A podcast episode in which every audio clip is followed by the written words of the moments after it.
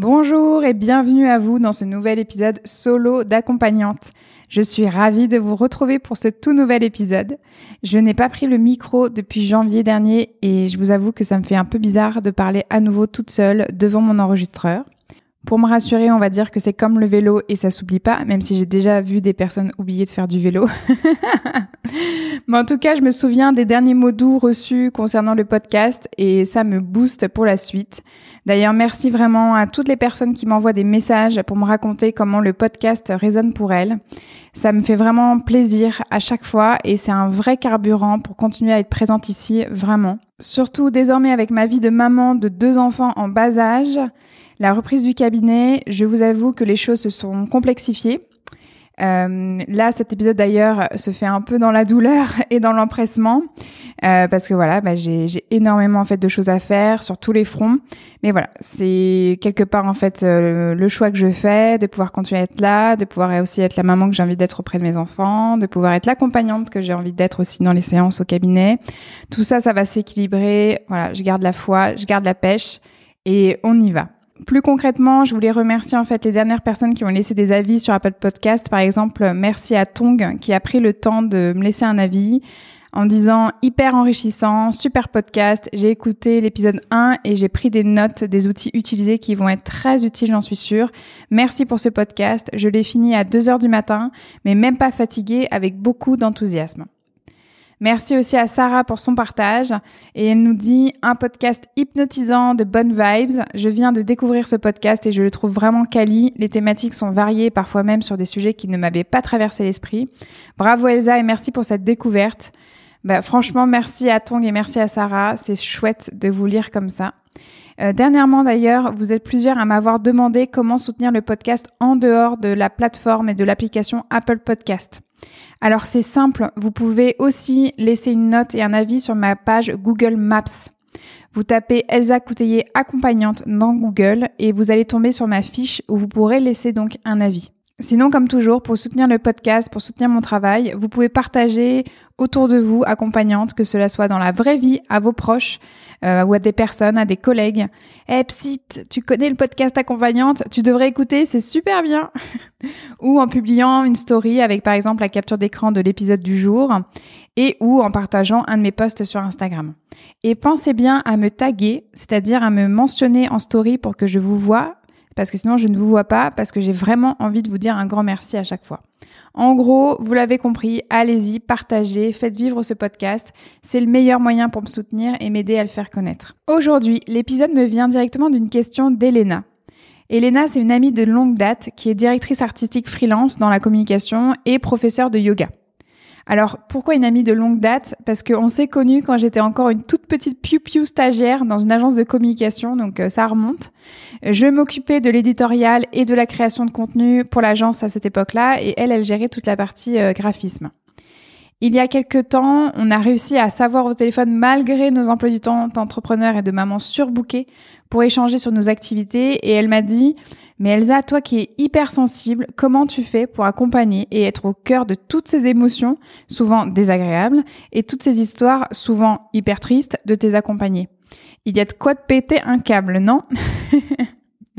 J'ai trouvé que c'était une super bonne question. Alors le premier truc qui m'est venu euh, vraiment quand elle m'a posé cette question, j'ai entendu ma petite voix qui me disait euh, je sais pas. c'est vrai, il y a vraiment une partie de moi qui ne sait pas comment je fais. Je fais, euh, c'est tout. C'est-à-dire, voilà, euh, je fais. Mais finalement, quand j'ai pris le temps de laisser flotter euh, ce je sais pas, comme ce que je vous propose d'ailleurs de faire en séance quand on est ensemble et que vous me répondez à, ma question par je sais pas, je vous dis ok, on va laisser flotter un petit peu ce je sais pas et vous allez voir peut-être qu'il y a quelque chose qui va commencer à arriver et puis on va commencer à tirer le fil de cette pelote là. Ou ça se trouve, bah, on peut juste imaginer quand vous savez ça donne quoi? Eh ben alors, justement, je me suis posé ces petites questions et des éléments sont venus au fur et à mesure et je me suis dit, tiens, je pense que mes réponses là, les réponses que je suis en train de donner à Elena là, pourraient intéresser d'autres personnes, accompagnantes ou non, d'ailleurs hypersensibles ou non. C'est donc le sujet de cet épisode du jour, les émotions quand on accompagne. À l'heure où j'enregistre cet épisode, ça a fait trois semaines que j'ai repris les séances à mon cabinet Et quand d'ailleurs mes proches m'ont demandé alors Elsa, cette reprise, c'est comment? Euh, Pas trop dur euh, Je me suis surprise en m'entendant répondre presque à chaque fois. Eh bien, en fait, euh, je me rends compte à nouveau que ce n'est vraiment pas un métier facile quand même. la nana qui redécouvre son métier. Ben ouais, parce que toute la journée, de recevoir des personnes qui ne vont pas bien, voire vraiment pas bien, voire vraiment, vraiment pas bien, c'est quelque chose. Et je pensais pas, mais j'avais oublié. Et j'avais oublié un peu vite. C'est fou, hein mais je pense que j'étais tellement, euh, de toute manière, euh, bah, dans mon rôle hein, de, de, future deuxième maman, avec ce bébé à accueillir, toute mon attention était focalisée là-dessus. J'étais dans une bulle, ma bulle lactée, hein, comme vous euh, avez vu, comme je l'appelais en fait sur Instagram, euh, parce que j'avais vraiment envie de profiter là de ce moment en fait qui n'allait plus jamais se reproduire avec la rencontre de ce deuxième bébé. Bah, j'avais un peu tout coupé quoi, et donc j'ai oublié. J'ai oublié ce que ça faisait en fait de pouvoir être là toute la journée et de recevoir en fait les récits, les émotions des personnes qu'on accompagne. Et euh, je suis pas du tout en train de dire que je j'aime pas j'aime plus mon métier, j'aime plus accompagner, bien au contraire. Vraiment bien bien au contraire. Mais quand même, voilà, j'avais oublié que c'était pas un métier facile à vivre tous les jours. Bah oui, parce que l'accompagnante, elle a des émotions aussi pendant la séance. Nous ne sommes pas des cœurs de pierre insensibles qui mettons un ciré jaune invisible euh, comme tenue de travail le matin avant notre première séance pour que les émotions de nos accompagnés glissent sur nous comme des perles d'eau. Voilà. En tout cas, moi, c'est pas du tout comme ça que je pratique l'accompagnement. J'ai pas de ciré jaune. Alors, j'ai d'autres trucs, hein, et je vais vous en parler, mais j'ai pas de ciré jaune imperméable et voilà, j'ai pas de frontières comme ça. Je mets pas de barrière au cœur. Voilà. En tout cas, euh, c'est pas comme ça que je pratique et je sais même pas si je saurais vraiment le faire. On va en reparler de toute manière de tout ça. Parce que je vais donc vous raconter ma vision des émotions en tant qu'accompagnante quand j'accompagne.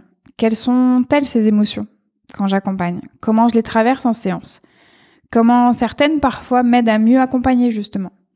Et parfois comment certaines m'aident pas du tout à mieux accompagner? Et ensuite, euh, une fois rentré à la maison, bah, qu'est-ce qu'on en fait aussi? Hmm. Ça, c'est hyper important. Vous allez voir que je vais structurer cet épisode sur quatre temps. Euh, avant la séance, pendant la séance et après la séance. Mais avant cela, je vais également faire une petite parenthèse pour vous parler de ma formation et de ce que j'y ai vu au sujet des émotions et de ce que j'y ai vécu aussi sur le prisme des émotions de l'accompagnant et de l'accompagnante parce que c'est important en fait la manière dont vous êtes formé concernant en fait entre guillemets la gestion ou l'accueil plutôt de vos émotions en tant que bah, praticien ou praticienne de votre pratique. Et aussi parce que selon l'école où vous êtes formé, il y a justement différents courants de pensée concernant les émotions de l'accompagnant et de l'accompagnante. Euh, juste pour exemple, c'est souvent là où on parle en fait euh, des notions comme transfert, contre-transfert par exemple. À l'Arche, ces notions ne sont vues qu'au niveau du cycle 2, lors notamment de la formation hypnosystémique et stratégique, que j'ai faite en juin 2021, je crois. Oui, juin 2021, c'était il y a un an. Euh, soit dit en passant, j'ai détesté cette, euh, ce module-là de la formation du cycle 2. Alors, non pas pour le contenu hein, de la formation ou de sa qualité, non, c'est pas du tout ça, mais plutôt par rapport à mon vécu de cette formation-là. Vraiment, on nous a fait énormément bosser justement sur les notions de transfert contre transfert et donc par conséquent sur nos émotions justement en séance. Et ça a été hyper éprouvant pour moi. Alors pas forcément en fait en tant qu'accompagnante, c'est ça qui est intéressant, mais plutôt en tant qu'on a, en tant que sujet, en tant que personne accompagnée. Euh, voilà, ça a été extrêmement formateur euh, de me mettre en fait euh, dans cette position-là d'accompagner justement pour ressentir Qu'est-ce que c'est que ces notions de transfert contre transfert Quelles sont mes émotions qu'est-ce que je perçois en fait des émotions de mon accompagnante en face de moi Donc extrêmement formateur, mais hyper éprouvant, vraiment. J'ai mis au moins six mois à m'en remettre, sans exagérer. Et je crois que je suis pas la seule. S'il y a des collègues accompagnantes qui ont fait ce cycle-là, je pense que elles vont peut-être se reconnaître là-dedans aussi. Alors, comme d'habitude dans cet épisode, je vais vous parler de mon expérience à moi concernant mes émotions lors de mes accompagnements et comment je les accueille. Donc, je parle au jeu. Comme je l'ai dit il y a quelques instants, je me considère comme une personne dite hypersensible puisque Elena est une amie de longue date et elle le sait. Si on prend une définition très basique de c'est quoi une personne hypersensible, bah, on pourrait dire que c'est quelqu'un qui a un processus de sensibilité sensorielle fort.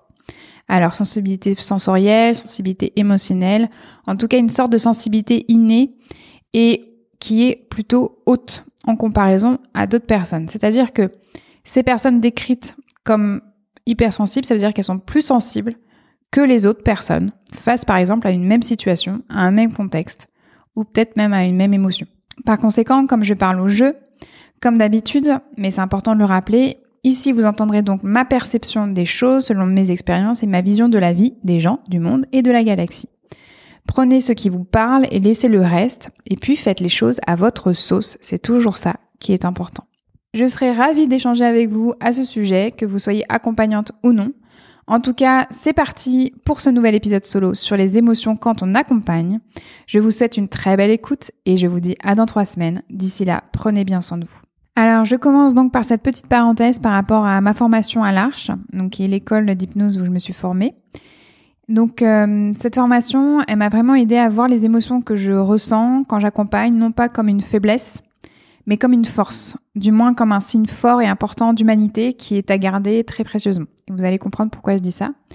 Mais déjà concrètement, au cours de la formation, à plusieurs reprises, j'ai pu voir des formateurs, des superviseurs, euh, pendant des démonstrations ou même pendant des feedbacks, euh, on sentait en fait que c'était pas des cœurs de pierre qu'on avait en face de nous. C'était des personnes humaines qui ne jouaient pas un rôle du sachant, qui ne jouaient pas le rôle en fait de euh, moi je suis plus en avance et du coup je suis blindée et du coup je te regarde de haut et du coup je te fais surtout pas ressentir mes émotions, bien au contraire. Donc ça déjà, il y a cette modélisation qui est possible et qui est hyper précieuse. Ensuite, je me souviens très bien d'une anecdote qui s'est déroulée durant mon module hypnose conversationnelle à l'Arche, donc euh, créé et animé par Jean Dupré. Je me souviens que c'était euh, lors d'un exercice où, j'accompagnais une personne et euh, donc euh, toujours un, un l'arche, hein, il y a ce trio-là. Il y a l'accompagnant qu'on appelle en fait opérateur ou opératrice. Il y a l'accompagné qu'on appelle sujet. Il y a toujours un observateur et un une observatrice. Il y a souvent en fait ce trio-là durant les exercices. Et donc lors d'un exercice, j'étais accompagnante et j'accompagnais donc mon sujet. Et euh, la personne qui me racontait en fait ce qui se passait pour elle par rapport à un problème, par rapport à un problème qu'elle avait, je vous avoue que son problème c'était un gros truc. Elle était en train de se confier sur un truc euh, vraiment fort. Alors ce qui est intéressant c'est que euh, elle me disait pas forcément le contenu, parce que parfois il n'y a pas besoin de savoir le contenu, mais la manière dont elle me transmettait déjà les informations, je sentais que c'était fort. Et puis de toute façon, il y avait des signes physiques, hein, des larmes, la voix qui qui était pas bien, voilà. Et forcément, bah, moi, j'étais touchée. Forcément, euh, ça, me, ça, ça me rendait triste, en fait, d'entendre, en fait, tout ce qu'elle était en train de, de vivre, d'imaginer, en fait, ce qu'elle était en train de vivre. Voilà, bah, j'étais touchée. Et je me souviens très bien que cette euh, personne-là m'a dit, euh, waouh, je vois que, en fait, ça te rend triste, ce que je te dis. Et je lui avais vraiment dit tout simplement, bah ouais, j'ai trop les boules pour toi, quoi. Ça me fait chier, en fait, de me dire que t'as vécu ça. Et donc, Jean, à ce moment-là, en fait, il était derrière moi. Il était en train d'observer la séance. Je l'avais pas vu. Et il est intervenu à ce moment-là. Et il a dit tout simplement, bah écoute, en fait, euh, heureusement là que Elsa, elle a cette émotion-là. Et aussi, heureusement, en fait, qu'elle te la montre aussi. C'est important là, ce qui est en train de se jouer. Si un jour, vous ne faites plus ça en séance, si un jour, en fait, vous ne ressentez plus d'émotion, vous n'êtes plus touché par ce que vous dit, en fait, votre accompagné, ça veut dire qu'il faut arrêter, en fait, d'accompagner. Ça, ça m'avait vraiment marqué parce que je vais y revenir plus tard. Euh, les émotions que vous ressentez en séance en tant qu'accompagnant ou accompagnante racontent toujours quelque chose, c'est sûr, mais le fait que vous les ressentiez, ça veut dire qu'il y a toujours du mouvement. Et je crois que le pire, en fait, dans, dans l'accompagnement, ce qui pourrait nous arriver, ce qui pourrait en fait nous arriver de pire, en fait, quand je dis dans l'accompagnement, mais en fait dans la vie aussi, c'est cette neutralité, cette neutralité grise où plus rien nous ébranle, plus rien nous touche, plus rien en fait nous met en mouvement, quoi, quelque part. Le non-mouvement, pour moi, je trouve que c'est la pire des, des choses. une autre anecdote en formation qui me vient et donc une autre modélisation de la relation à ces émotions quand on accompagne, c'est avec Pierre-Alain Pérez. Ça, c'était pendant mon cycle 1. Je me rappelle très bien qu'il y avait euh, une des stagiaires du groupe qui l'avait sollicité justement euh, devant tout le monde sur euh, le sujet des émotions, comment on fait en fait quand on accompagne, quand vraiment euh, ce que nous dit la personne en face de nous nous touche. Est-ce qu'on a le droit, en fait, finalement, euh, c'est fou hein, de se demander, en fait, est-ce qu'on a le droit de pleurer, en fait, avec la personne euh, quand, quand, quand, franchement, on en a envie, quand, franchement, en fait, de toute manière, on ne peut pas faire autrement. Que ça nous touche tellement qu'il y a un truc qui a besoin de sortir. Parce que ça peut arriver. Je vous avoue que entre ces quatre murs, euh, parfois, il y a des histoires, euh, sont, elles vous prend en trip, quoi. Vous pouvez pas faire autrement. Et Pierre-Alain avait répondu vraiment d'une manière très simple, très évidente, que hum, lui, d'ailleurs, il, disait, moi, je me considère en fait comme une pleureuse en séance. Il dit, moi, je, vous savez même pas le nombre de fois où en séance, j'ai entendu des récits tellement tristes, tellement en fait, euh, voilà, qui vous prend tellement au bide que vous, vous, vous pleurez, quoi. Vous pleurez avec l'autre. Et, il dit, je me rappelle, il me disait, je ne sais pas si c'est une question de droit, de droit, pas le droit, d'autorisation, pas d'autorisation, mais ouais, enfin, vous avez le droit de chialer vos tripes avec la personne en face de vous. Et après, on s'arrête pas là, en fait. Il restait, en fait, c'était hyper intéressant. Il disait, et après? Et après, vous regardez votre accompagné. Et vous lui dites, ok, ok, en fait, là, c'est putain de dur. Ça fait grave chier. Ça me renverse les tripes. Et en même temps, qu'est-ce qu'on fait maintenant? Et en même temps, on va où? Qu'est-ce que vous voulez par rapport à ça? Voyez, le fait de pleurer, il y a rien qui, qui nous arrête en fait. C'est pas la fin de la séance, c'est pas la fin de l'accompagnement, c'est pas parce que même quand vous dans vos émotions, c'est pas la fin en fait. J'ai envie de dire presque même c'est le milieu ou carrément le début d'autre chose. Renseignez-vous d'ailleurs si ça vous intéresse sur la fonction des larmes. C'est hyper important de remettre de la pédagogie sur les larmes. C'est quoi cette invention là de de de, de l'humanité que on a de l'eau qui sorte des yeux? Qu'est-ce qu'elles contiennent en fait ces larmes là Quel est le processus en fait physiologique, émotionnel précis derrière en fait le fait de pleurer ça sert à quoi en fait? Eh ben, vous allez découvrir que le corps il est magique et qu'il y a des hormones en fait là-dedans. Et que bah, ces hormones-là, vous avez peut-être besoin de les avoir en séance pour pouvoir vous dire à la personne en face de vous, ok, ok, ça fait vraiment chier, ça me retourne le bide. Et ça me, ça vraiment, ça me, ça me saoule pour vous en fait tout ce qui vous arrive. Et en même temps, qu'est-ce qu'on va faire ensemble? Qu'est-ce qu'on décide en fait? Comment on avance? C'est hyper important. Globalement, je me souviens qu'en formation, je découvrais mes émotions en fait. Et je me découvrais moi aussi. D'ailleurs, je vous invite, si vous ne les avez pas encore écoutés, à écouter les tout premiers épisodes de la saison 1 où je vous raconte tout ça un peu plus en détail. Moi, je croyais me connaître plutôt bien avant euh, l'arche. Et en fait, euh, pas vraiment. J'avais plein de zones d'ombre qui ont pris la lumière, qui m'ont fait coucou. Et puis aussi, euh, je me souviens de toutes les démos qui, qui, qui, qui étaient euh, incroyables. Quoi. Quand je parle de démos, c'était les moments de démonstration en plénière où il y avait euh, du coup un, un, un, formateur ou un superviseur. Et souvent, moi, j'ai eu la chance en fait que ça soit Kevin Finel lui-même en fait qui fasse ces démonstrations devant nous. Eh ben, il y a des il y a des démonstrations en fait de pratique. ça vous retourne le vide. Vous êtes en train de vivre le truc complètement en fait avec la personne. En tout cas, moi, c'est comme ça que je les vivais. Et euh, petit à petit, j'ai appris en fait à, me dissocier en fait euh, déjà là à ce moment. Mais on va dire de la bonne dissociation en fait, de la dissociation en fait régulée. C'est pas en fait je me coupe complètement, non c'est je le fais en conscience. Je pour pouvoir en fait digérer plus doucement, plus tranquillement étape par étape toutes les émotions là que je me prends dans la figure. Parce que c'est vrai que pendant 8 heures d'affilée, en formation, vous êtes en pleine connexion avec les personnes en fait qui vous entourent, et aussi, bah, vous êtes en pleine connexion avec cette personne qui est hyper courageuse, hyper volontaire, qui a dit OK, moi je veux bien passer devant tout le monde et je veux bien en fait raconter le truc en fait qui est hyper dur pour moi en ce moment et que j'aimerais tellement en fait euh, voir bouger. Et donc cette personne, elle est en train de vivre une transformation là douloureuse souvent, là sur son tabouret, là euh, devant 40 personnes, a une transformation douloureuse souvent mais extrêmement belle. C'est c'est une transcendance en fait, même de ses propres émotions euh, dont vous êtes témoin. Et donc quelque part, pendant 8 heures, en fait, c'est ça, vous pouvez pas en fait tout prendre pour vous. Donc vous allez en fait même déjà à ce moment-là commencer à découvrir vos émotions en tant qu'accompagnante ou en tant aussi même qu'observatrice au départ. Et ça déjà c'est très très précieux et ça vous servira vraiment en fait aussi quand vous allez commencer à accompagner en cabinet.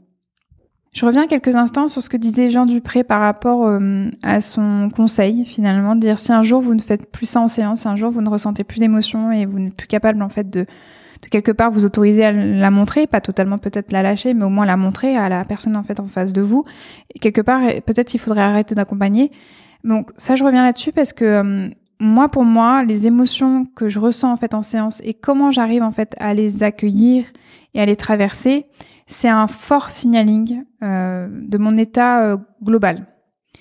Quand je deviens hermétique aux émotions de mes accompagnés, en tout cas quand je deviens plus hermétique aux émotions de mes accompagnés, je sais que ça raconte quelque chose qu'il faut que je décrypte ensuite euh, à froid. Donc je prends plein de notes en fait. Je dis, oulala, là tiens, tiens, c'est marrant, il y a quelque chose là.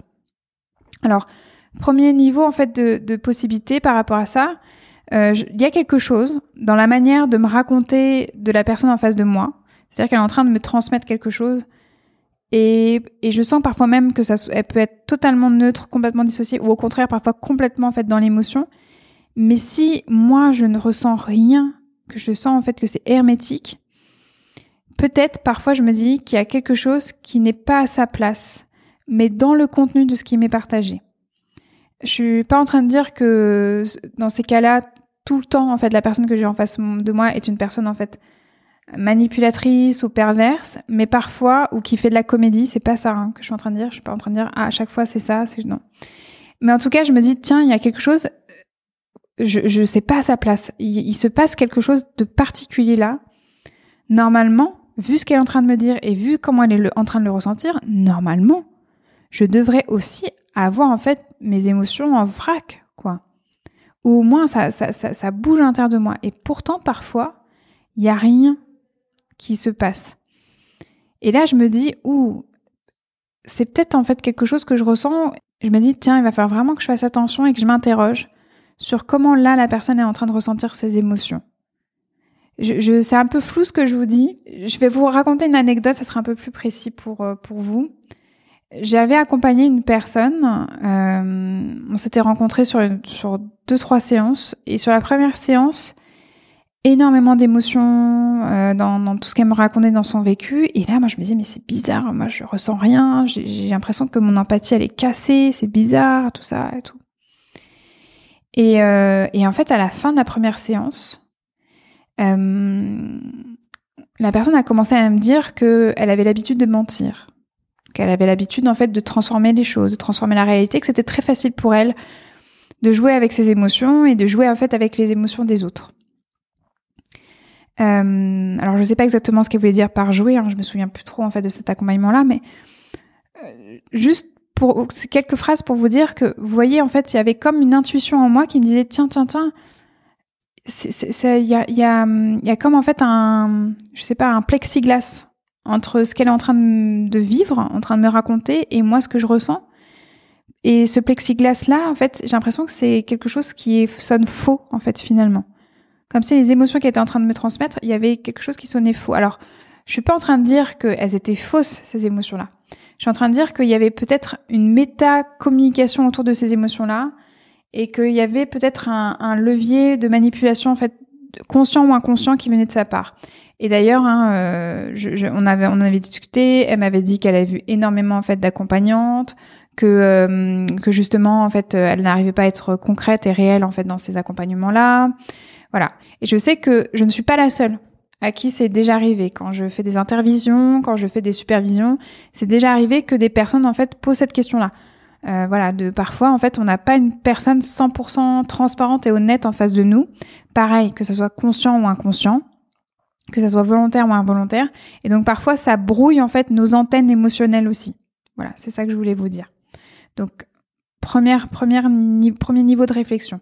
Deuxième niveau de réflexion, quand je deviens plus hermétique aux émotions de mes accompagnés, je me dis, oula, meuf, t'es fatiguée. T'as trop tiré sur la corde. T'as déjà trois accompagnés là, et tu commences à avoir de la corne en fait sur le cœur et sur les tripes. Et ça, c'est pas bon.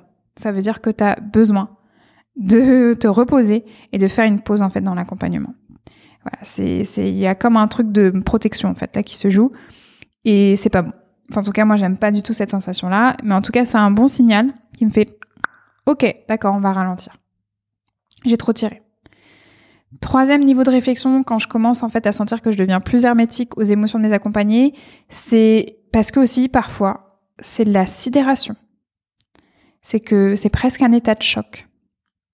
Parfois en fait les événements, les histoires, les faits, les émotions en fait qui sont déposées en séance sont tellement en fait violents, sont tellement horrible.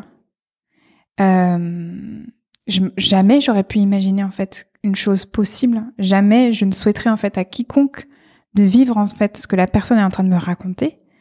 Mais c'est de, de la sidération, c'est du choc. C'est qu'il y a un truc en moi qui est figé, qui voilà, qui bon. Et donc là, ouh, ok, je note. Et là, rendez-vous supervision, rendez-vous intervision, rendez-vous chez euh, chez euh, voilà chez ma psy, rendez-vous chez euh, quelqu'un pour prendre soin de moi. Après, il y a besoin de faire des techniques pour vider l'émotion, pour aussi en fait remettre du mouvement. Mais là, voilà, ça arrive en fait parfois d'être sidéré, d'être sous le choc en fait. Quatrième niveau de réflexion, quand je deviens plus hermétique aux émotions de mes accompagnés, c'est quand mon intuition me dit que là, il faut que je ne montre pas vraiment l'émotion que je suis en train de ressentir, car ce n'est pas de ça dont la personne a le plus besoin là maintenant pour commencer en fait à bouger. Et naturellement, il y a quelque chose en moi qui arrive à mettre en stand-by l'émotion en mode Coucou émotion, je vois que tu es là. Je te donne rendez-vous tout à l'heure, car là je crois que ce n'est pas de ça dont la personne en face de moi a besoin. Parfois oui, mais là non. Là ça ne va lui servir à rien que tu montres en fait ton émotion. Et dans ces cas-là, ce qui est vraiment incroyable et magique, c'est que malgré le fait que je sois hypersensible, malgré le fait que voilà, j'ai un accès, on va dire, plus inné en fait à mes émotions, là, tranquillement mais sûrement, ça se met un petit peu en stand-by. Je ne sais pas pourquoi, je ne sais pas comment, mais ça se fait en fait de manière évidente parce qu'il y a mon intuition qui me dit hum, hum, non. Là, il va y avoir en fait autre chose qui va se jouer. Et parfois, je ne sais même pas quoi, mais je sens que mon émotion est d'accord et elle me dit OK, à tout à l'heure. Maintenant, on va aller sur la temporalité du avant la séance. Je voulais vous en parler parce que euh, il y a eu deux époques déjà dans ma manière de pratiquer concernant cette temporalité-là. À une époque, j'appelais tous mes futurs accompagnés avant la première séance pour connaître un peu plus la personne. C'était quelque chose qu'on m'avait conseillé justement en formation et, hum, et je l'avais appliqué pour voir en fait ce que ça m'apportait et à l'époque en fait je pense que j'en avais besoin. Et j'ai mis du temps à me rendre compte que c'était une fausse bonne idée pour moi. Euh, parce que déjà concrètement, ça prenait énormément de temps d'appeler les personnes en fait en amont. J'avais souvent l'objectif de me dire oui, bon, je reste juste 5-10 minutes au téléphone et en fait parfois euh, même tout le temps, je dépassais, ça durait 15, 20 et puis même parfois en fait ça durait 45 minutes. Bon, c'était pas du tout une bonne idée déjà concrètement par rapport au temps. Et puis aussi, euh, j'avais déjà plein d'émotions qui me venaient en fait au moment de recevoir toutes ces premières informations euh, au téléphone. Et c'était dommage parce que c'était des émotions et des intuitions que je pouvais pas vraiment utiliser en fait pour le travail en séance. Il y avait comme un décalage après.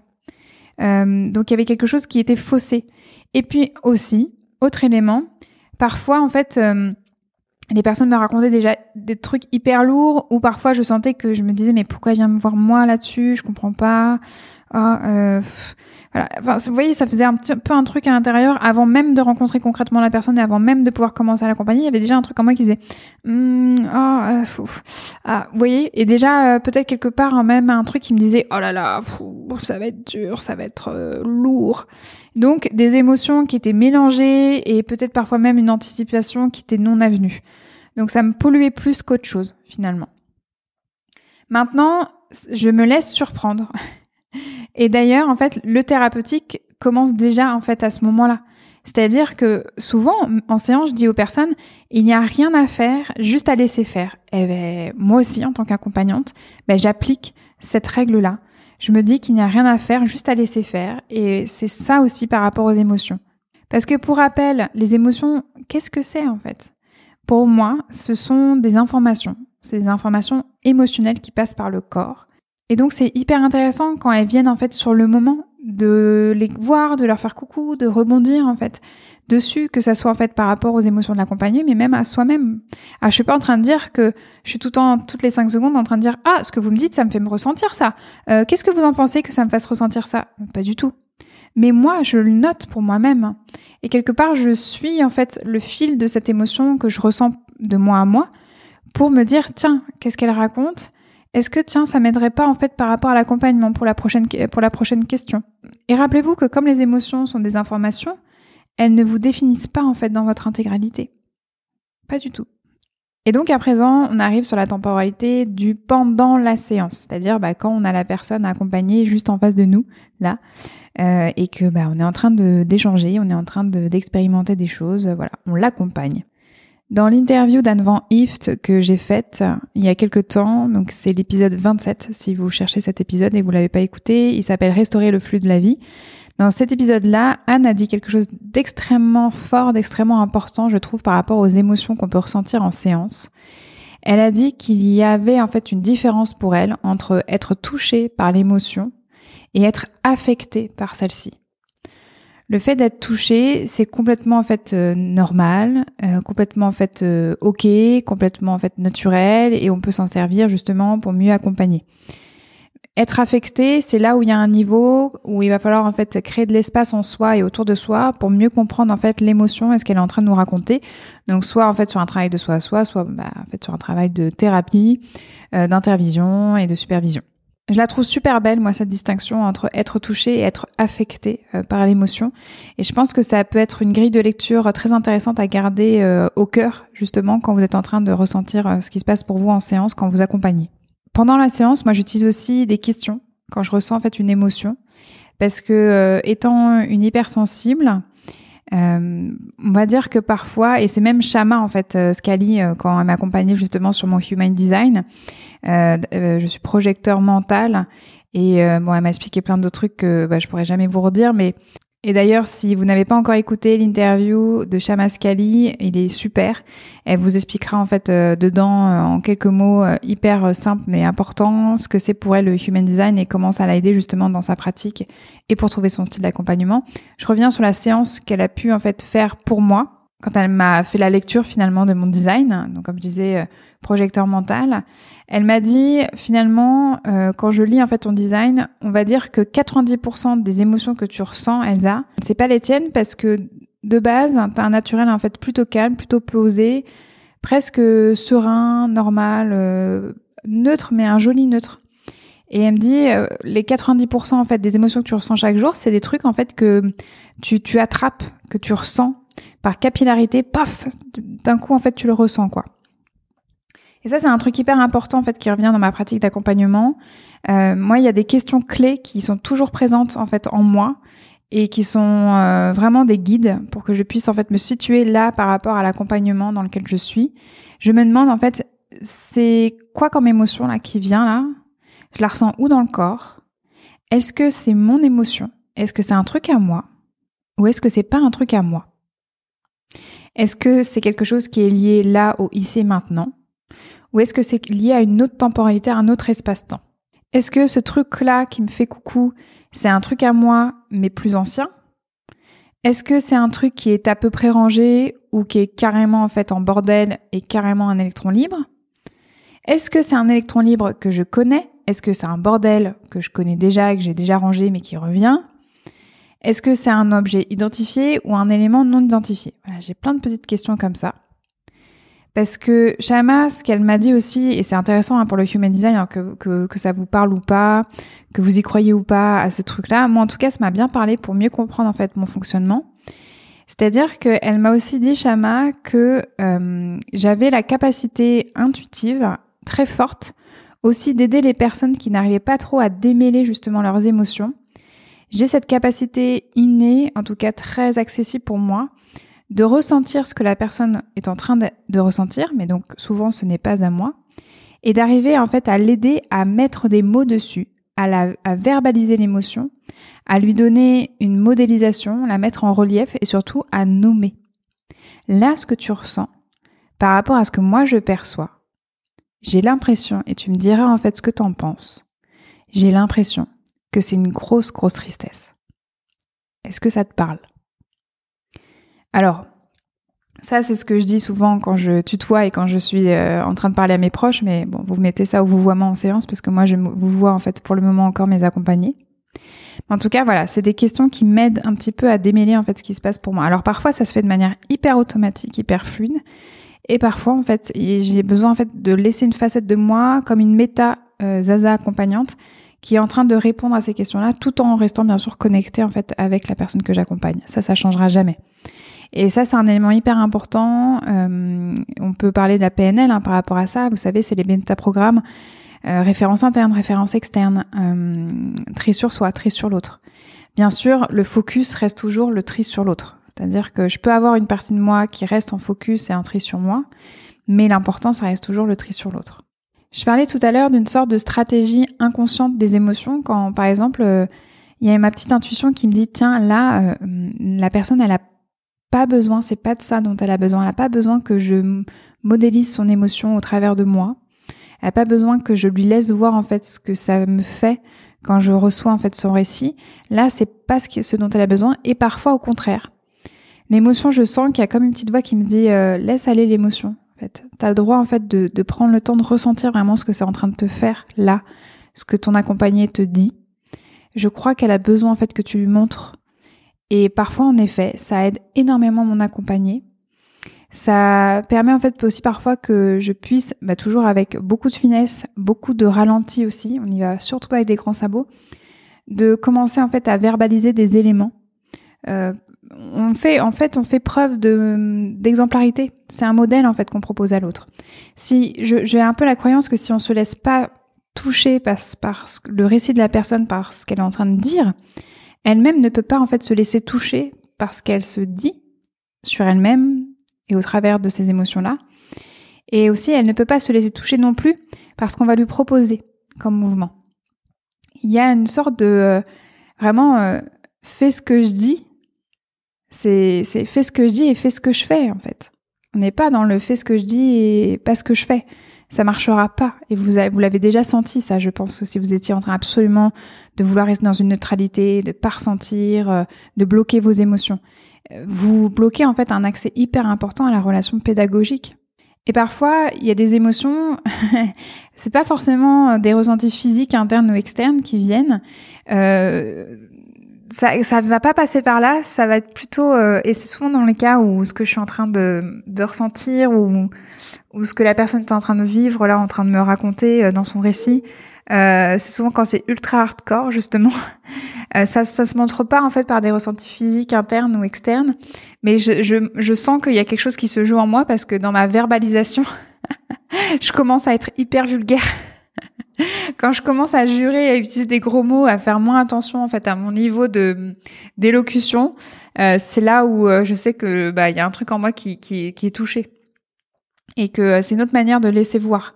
Parfois aussi de s'autoriser à être vulgaire et de lâcher en fait la police des polices, j'ai envie de dire le côté policé. Euh, ça permet aussi en fait de, de, créer des ruptures de pattern, de créer des ruptures en fait dans ce cadre d'accompagnement où il faudrait en fait euh, parler de ses émotions mais quand même rester soft, euh, mettre du bonbon tout autour et de dire non mais c'est pas trop grave. Bah, bah si en fait ça fait vraiment chier en fait. C'est ultra grave quoi. C'est pas normal. Vous voyez avec ce genre d'intonation, ce genre de pour que le truc à l'intérieur là de la personne, pour que les émotions qui n'ont pas encore été reconnues, qui n'ont pas encore pu avoir le micro, bah, que moi je puisse en fait directement m'adresser en fait à ces émotions. Et ça, je le fais en fait avec ma voix incarnée, ma voix associée aux émotions que je ressens en fait quand la personne me dit ce qu'elle est en train de me dire. En gros, je ne cache pas ou j'essaye de ne pas cacher ce qui se passe aussi pour moi. J'en fais pas des caisses, je suis pas en train de vous dire que je suis en train de pleurer à chaque séance, c'est pas ça. Euh, c'est vraiment simplement l'idée de d'être dans la présence, d'être dans une vraie coprésence à l'autre et dans la coprésence en fait aussi avec ce qui n'est pas dit. Ça c'est important. Je pense que certaines accompagnées m'ont déjà vu avec les larmes aux yeux, ça, ça c'est sûr, euh, même avec une larme qui coule et même carrément, mais c'est vrai que c'est assez rare. Euh, j'ai déjà, je crois, j'ai pleuré dans, en quatre ans, je crois que j'ai pleuré deux fois en séance. Une fois où c'était, on va dire, euh, plutôt maîtrisé, même si on maîtrise pas trop. Je, voilà, j'ai un peu pleuré avec la personne. J'ai essuyé mes larmes et j'ai pu vraiment en fait revenir euh, complètement à un état en fait plutôt euh, voilà après la grosse vague. Mais il y a une séance où j'ai eu une grosse grosse grosse grosse émotion. Voilà vraiment où j'ai eu des grosses grosses larmes quoi. Euh, ça vraiment c'était c'était c'était une séance en fait hyper forte Et, euh, et, vous voyez, en fait, ça n'a pas du tout euh, minimisé en fait euh, ma pratique, mon accompagnement, la qualité de, ou le professionnalisme de celui-ci. Euh, la personne, elle est revenue plusieurs fois pour continuer à travailler. Et je pense que c'était important que ça se passe comme ça en fait pour elle à ce moment-là. Et d'ailleurs, par rapport à cette temporalité du pendant la séance, c'est vrai que naturellement, quand les personnes me disent mais comment tu fais pour euh, accueillir toutes ces émotions avec toi, tes émotions à toi, comment ça se passe, est-ce que c'est gérable ou pas Souvent, les personnes qui nous posent ces questions-là en tant qu'accompagnante, c'est des personnes en fait qui, qui pensent beaucoup en fait à la tristesse, parce que oui, ce qu'on entend, c'est souvent hyper triste, hyper lourd. Donc c'est vrai qu'on voilà, ça nous rend triste en fait de rendre cela. Et donc oui, il y a beaucoup de tristesse peut-être en, en, moi quand je suis en train d'accompagner par rapport en fait à ce qui se passe. J'ai de la peine, en fait, quelque part, ça me, ça me touche, ça me meut, ouais, je suis triste en fait pour la personne et pour son vécu. Mais il n'y a pas que la tristesse hein, dans toutes ces émotions, euh, voilà, euh, euh, dont je vous parle depuis tout à l'heure.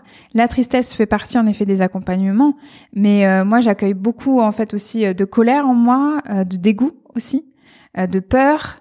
voilà, on n'en parle vraiment pas beaucoup, hein, mais moi ça m'est déjà, j'ai vraiment été super furax euh, par rapport en fait à des à des récits voilà vraiment euh, surtout et je me connais quand c'est lié en fait à des euh, voilà des, des, systèmes oppressifs quand c'est quelque chose qui fait systémie ou c'est plutôt quelque part en fait de la société.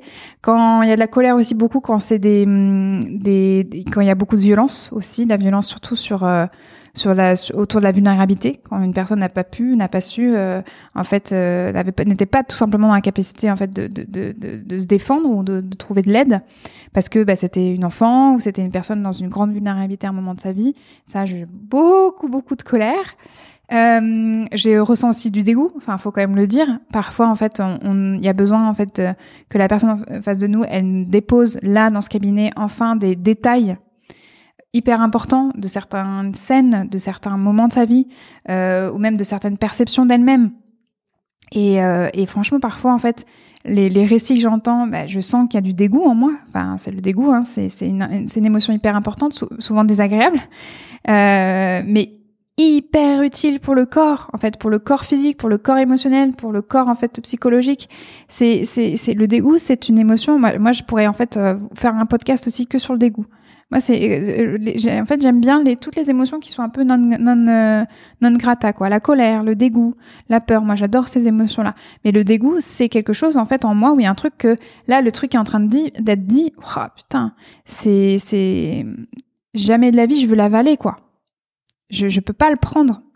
Je, je c'est un truc par anticipation. C'est si je le prends là, je sens que ça va me faire mal. Euh, ou, ou, ou je suis en train de l'avaler là et je sens que tout à l'heure quand la personne elle va partir, j'ai intérêt à me faire une douche émotionnelle pour faire sortir ça, parce que je peux pas rentrer à la maison avec ça.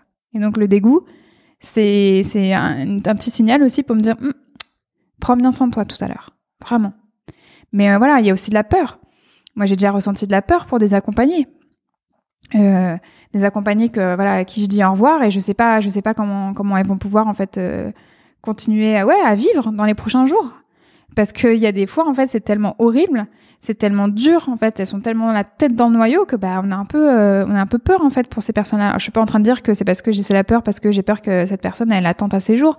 Pas forcément à ce point-là. Alors ça, ça, ça a déjà eu lieu mais c'est de la peur de euh, j'espère vraiment que ça va commencer à aller mieux pour elle parce que j'ai peur pour elle quoi ça ça me fait ça me fait ça me fait flipper en fait ce qu'elle est en train de vivre euh, là c'est hyper dur donc j'ai peur pour elle, quoi. Après, je sais que j'ai un côté en fait euh, maman poule aussi avec mes accompagnés. Bon, bien sûr, là, je vous ai nommé des émotions en fait plutôt euh, désagréables, mais il y a aussi énormément de joie en séance. C'est une émotion aussi qui a sa place en fait dans l'accompagnement et avec laquelle en fait on peut aussi travailler quand il y a des choses qui me mettent en joie, quand je sens qu'il y a des gens qui reviennent et qui, euh, qui, ont fait des premiers pas et que ça commence à aller mieux et que je sens qu'il y a ça y est, il y a un cercle vertueux autour d'une remise en mouvement qui a lieu, eh ben je vais utiliser en fait la joie que je ressens là dans mes tripes et je vais et je vais la, je vais la nommer et je vais la partager ou je vais vraiment l'incarner, je vais la laisser voir, je vais la laisser éclore sur mon visage par un sourire, par des rires parce que c'est ça aussi en fait, ça aussi c'est du travail thérapeutique, c'est de la validation et, plein d'autres trucs à mon avis qui sont présents et dont j'ai pas encore conscience. Mais il y a un truc en moi qui me dit dans l'intuition, mais montre, montre ta joie là, montre, c'est tout aussi important en fait que le reste. Rappelez-vous l'importance du rire en fait dans la thérapie. Euh, le rire, vous arrivez à faire rire quelqu'un, toutes ces émotions vont pouvoir en fait être accessibles, que ce soit pour la personne mais aussi pour vous. Euh, le rire, c'est une porte en fait vers les émotions incroyables, incroyables. Le, de toute façon, vous le sentez, hein, dans les pires moments, le rire et les pleurs sont, exact, cul et chemise, vraiment copains comme cochon. Euh, et puis en séance, il y a plein d'autres sentiments plus ou moins agréables, plus, ou moins désagréables, donc avec lesquels on gère. C'est évident. Moi, pour moi, en fait, euh, se dire qu'il faut être neutre et que nos émotions, il faut les mettre à côté, se dissocier tout ça et être que euh, à 100% méta. Non, pour moi, il faut faire les deux. Il y a de la méta, c'est-à-dire je me regarde accompagner, je me surveille, je m'observe et en même temps aussi je vis l'accompagnement. N'oubliez pas, nous sommes dans des métiers de relation. C'est la pédagogie de la relation et la relation pédagogique en fait qui fait le travail souvent. Et puis euh, il y a deux niveaux, hein, rappelez-vous. Hein, c'est euh, les émotions que je ressens et que je perçois là, c'est des émotions qui concernent le vécu de la personne, ce qu'elle est en train de me dire.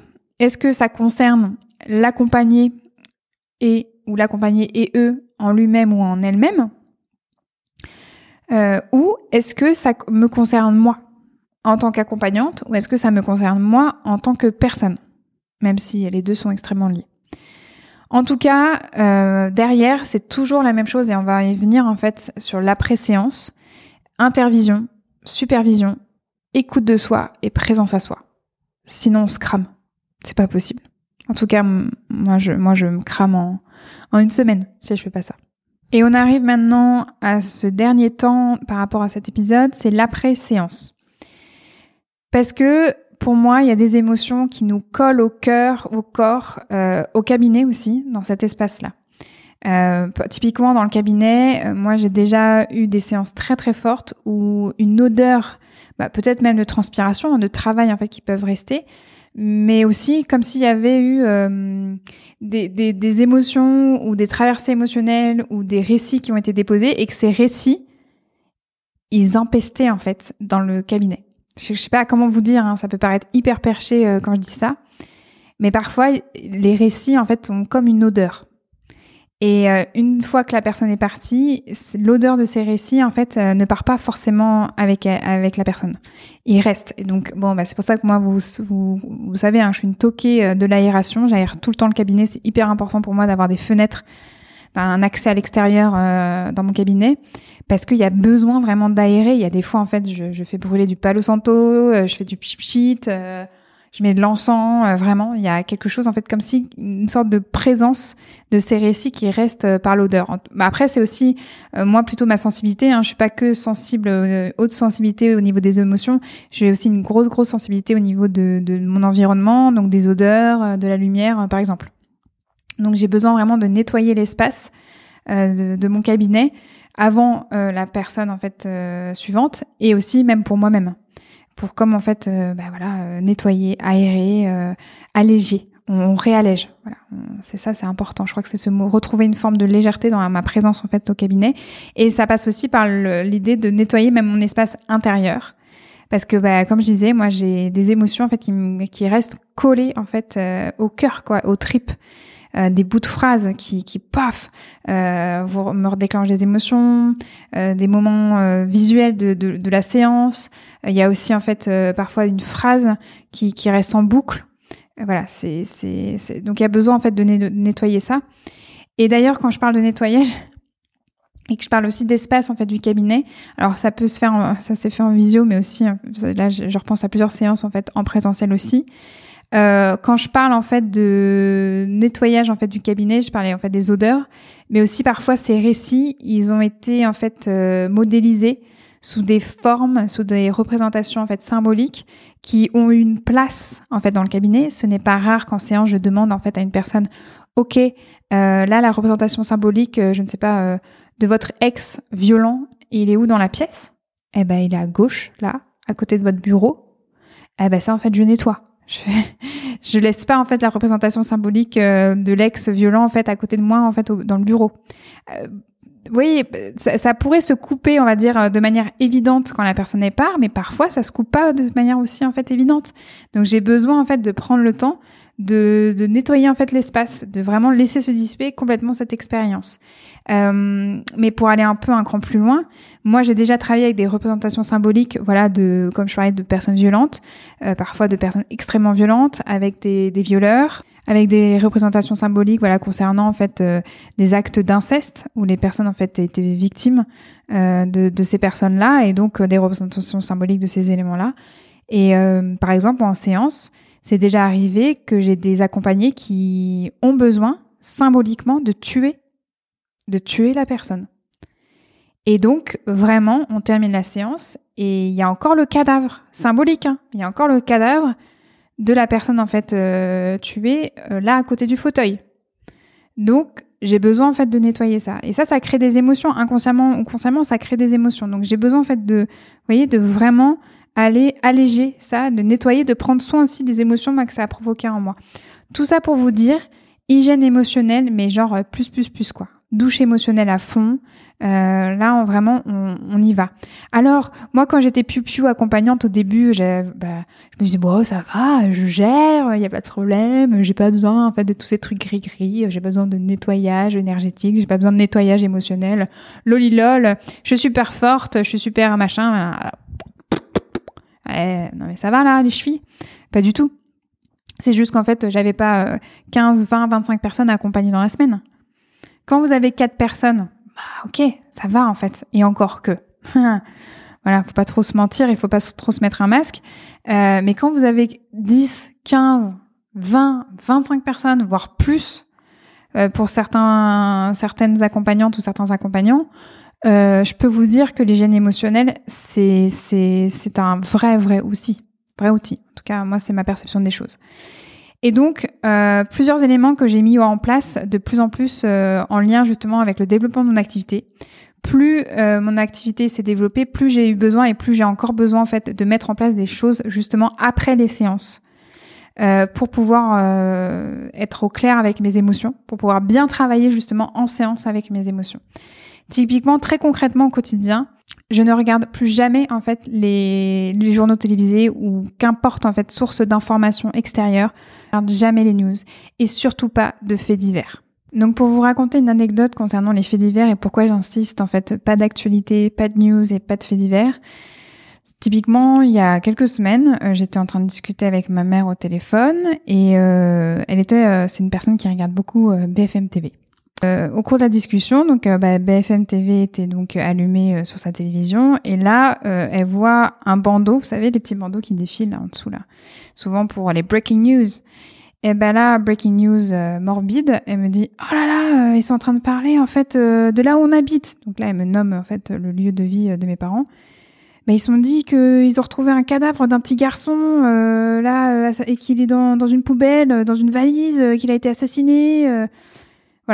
Et elle me balance ça. Euh, bon, je peux vous dire qu'elle s'en est voulu parce que en moins de 5 secondes top chrono, en fait, j'ai pleuré. Mais pleuré de désespoir, de colère, de tristesse, de peine. Euh, parce qu'en deux secondes, en fait, je me suis branchée sur euh, le scénario intérieur de ce qu'avait pu vivre en fait ce petit garçon en fait avant de mourir et pendant en fait voilà la mort et puis même après en fait ce qu'on avait fait en fait de de son corps. Bref, désolé, j'aurais peut-être dû faire un petit, un petit trigger warning par rapport en fait à cet exemple-là. Mais bon, voilà, c'est pour vous dire que je n'ai pas du tout l'espace en fait intérieur. Déjà, je l'avais pas beaucoup avant d'accompagner. Mais euh, en tant que voilà personne plutôt hautement sensible, ce genre d'informations, ce genre de faits divers, je ne sais pas comment les gérer. C'est pas possible. Depuis que je suis toute petite, on me dit faut que tu prennes en fait euh, sur toi, faut que tu aies la peau dure, faut que tu t'endurcisses, faut que tu mettes une armure, des choses comme ça. Moi, je, moi, ça, moi, ça m'a jamais parlé, ça me parlera jamais.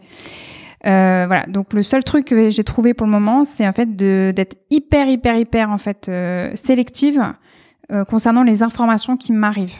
Vraiment, c'est. Euh, je dis souvent en fait que ma coupe émotionnelle, c'est comme un temple. Vraiment ma coupe émotionnelle, mon vase émotionnel, euh, mon paysage intérieur émotionnel, tout ce que vous voulez en fait au niveau de mes émotions, c'est un temple. C'est vraiment voilà, je suis hyper picky, je suis hyper exigeante par rapport à ce qui m'arrive. Ce qui se passe quand j'y m'arrive, c'est ce qui arrive jusqu'à moi. Et ça d'autant plus depuis que je suis accompagnante parce que vu déjà tout le travail de traversée émotionnelle et euh, d'écoute et de dépose en fait que voilà dans mon métier Je ne peux pas en plus ouvrir les, portes de mon temple en fait intérieur aux éléments extérieurs comme ça. Je, je, c'est pas possible. C'est, c'est, c'est juste impossible pour moi.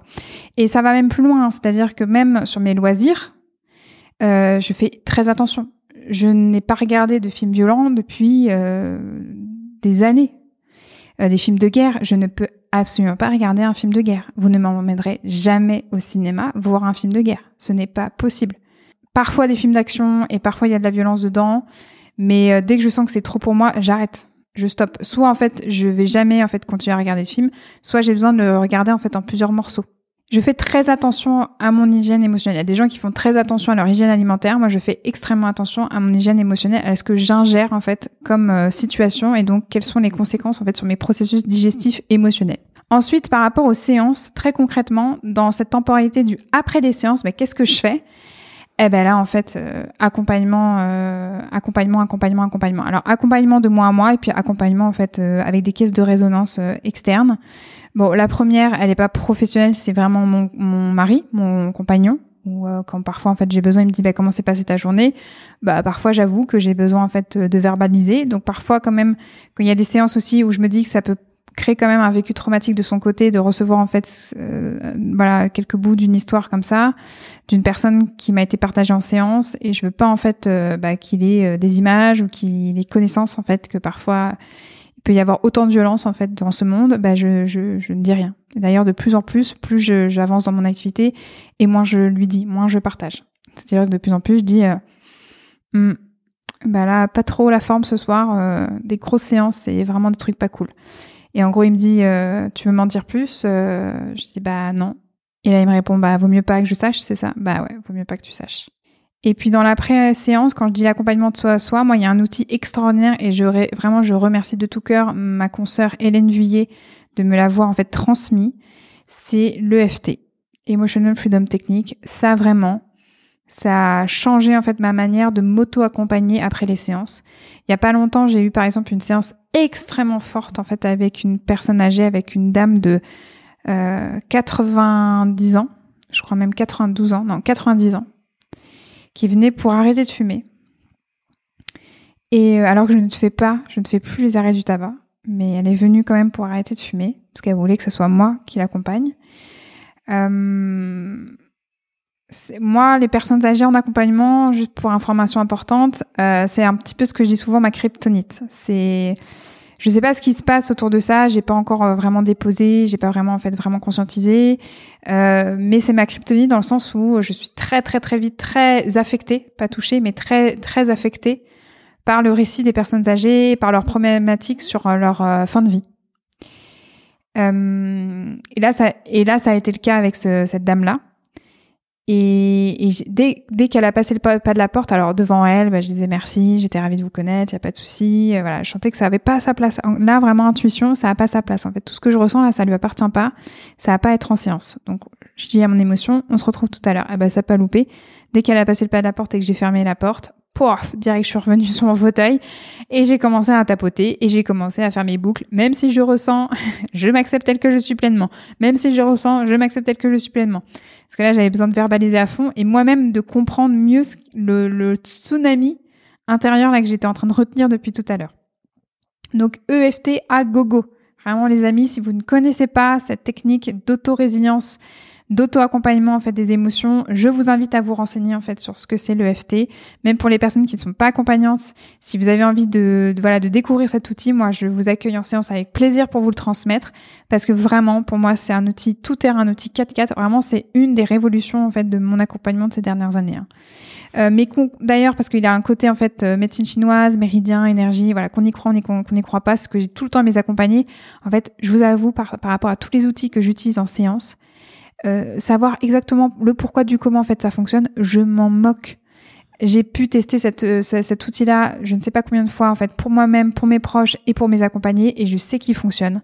Donc vraiment en fait, euh, moi c'est un outil que j'adore. Ensuite, après les séances aussi, il y a un autre outil que j'aime beaucoup, c'est l'outil qu'on appelle de récapitulation. C'est un outil en fait que voilà qui, qui est dans un processus où on va pouvoir être dans un état euh, légèrement décalé de conscience, voire carrément décalé de conscience, mais quand même léger parce qu'il y a encore des mouvements à faire avec le corps et la respiration. Donc, quelque part, il faut quand même être en capacité de pouvoir se mouvoir. Et donc euh, bah là, c'est vraiment l'idée de par rapport à une situation. Et donc là, bah, c'est par rapport à une séance, par rapport à ce qui s'est joué en fait en séance pour la personne et pour moi. Comment je vais pouvoir en fait récupérer le meilleur, les apprentissages, la résilience, euh, les informations importantes. Euh, et mais aussi comment je vais pouvoir couper, comment je vais pouvoir rendre comment je vais pouvoir rendre à la personne ce qui lui appartient, comment je vais pouvoir aussi couper par rapport à la temporalité, voilà, ce qui est passé est passé, je mets un point final. Et aussi, je stoppe quelque chose qui, que je fais souvent et qui est pas forcément euh, très euh, serein. C'est d'ailleurs ce que dirait Catherine Foulonneau, euh, que c'est comme un petit vélo en fait dans ma tête. Moi, c'est que je rumine beaucoup aussi parfois mes séances. Je me refais le film, j'observe, je réobserve ce que j'ai pu faire, ce que la personne a dit. Euh, voilà. Donc, mais mais c'est très bien. C'est un petit vélo qui parfois en fait est super cool, mais parfois extrêmement énergivore, surtout quand on veut couper, parce que c'est le moment en fait de couper, et parce que parfois il y a plus besoin de ruminer quoi. On a pu en fait noter ce qui avait besoin d'être noté, ben en fait faut lâcher quoi. Et ben là, en fait, euh, c'est il y a un deuxième une deuxième étape en fait dans ce processus de récap, c'est que vraiment voilà, on met un point final aussi par rapport à toutes ces phrases de ah si j'avais testé, j'aurais dû lui poser telle question, ah j'ai pas j'ai pas assez creusé là, ah là j'ai loupé ça, ah mais si j'avais su plutôt que machin, tous ces trucs là en fait des si et des si si si si et des j'aurais pu, j'aurais dû, bah ça en fait on met un point final aussi et c'est extrêmement bénéfique, vraiment.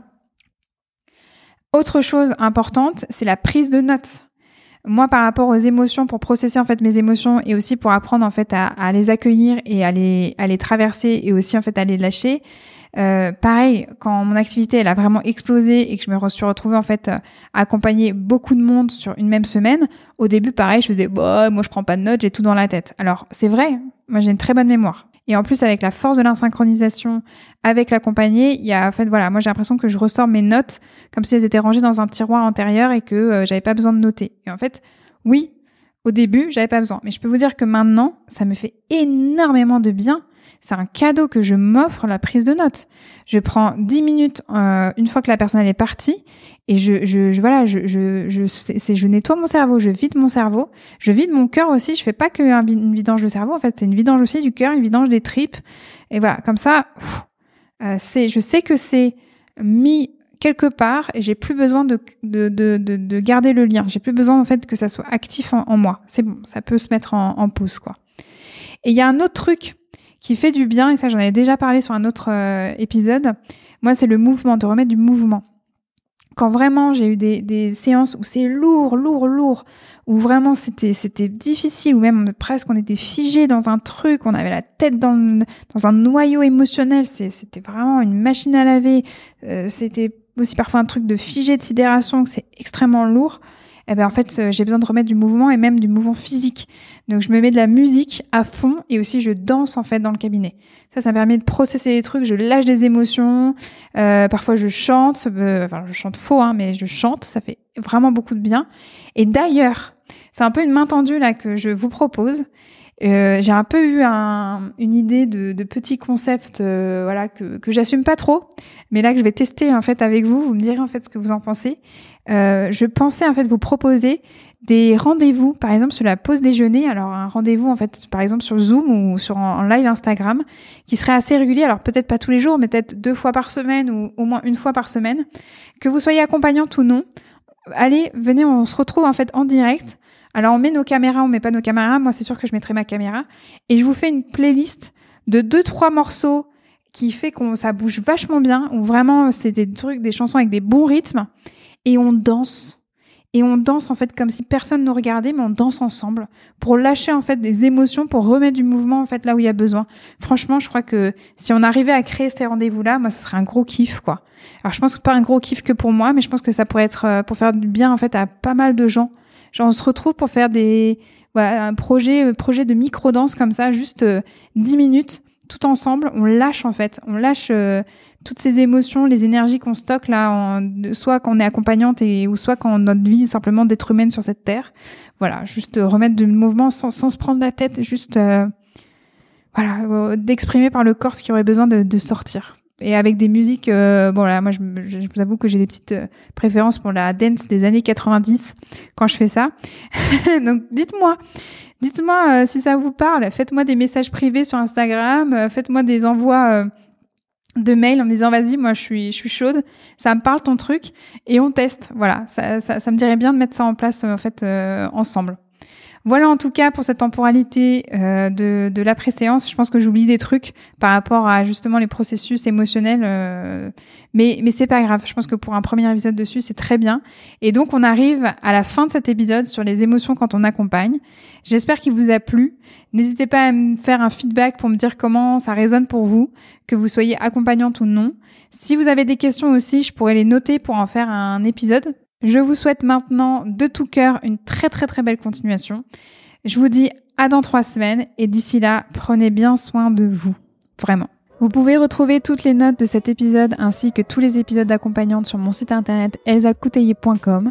Si cet épisode vous a plu, vous pouvez mettre des paillettes dans mon cœur et des étoiles dans mes yeux en notant, commentant et partageant le podcast autour de vous. On se retrouve dans trois semaines pour un nouvel épisode. En attendant, vous pouvez me suivre dans ma vie d'hypnose sur mon compte Instagram at echypnose. À très vite!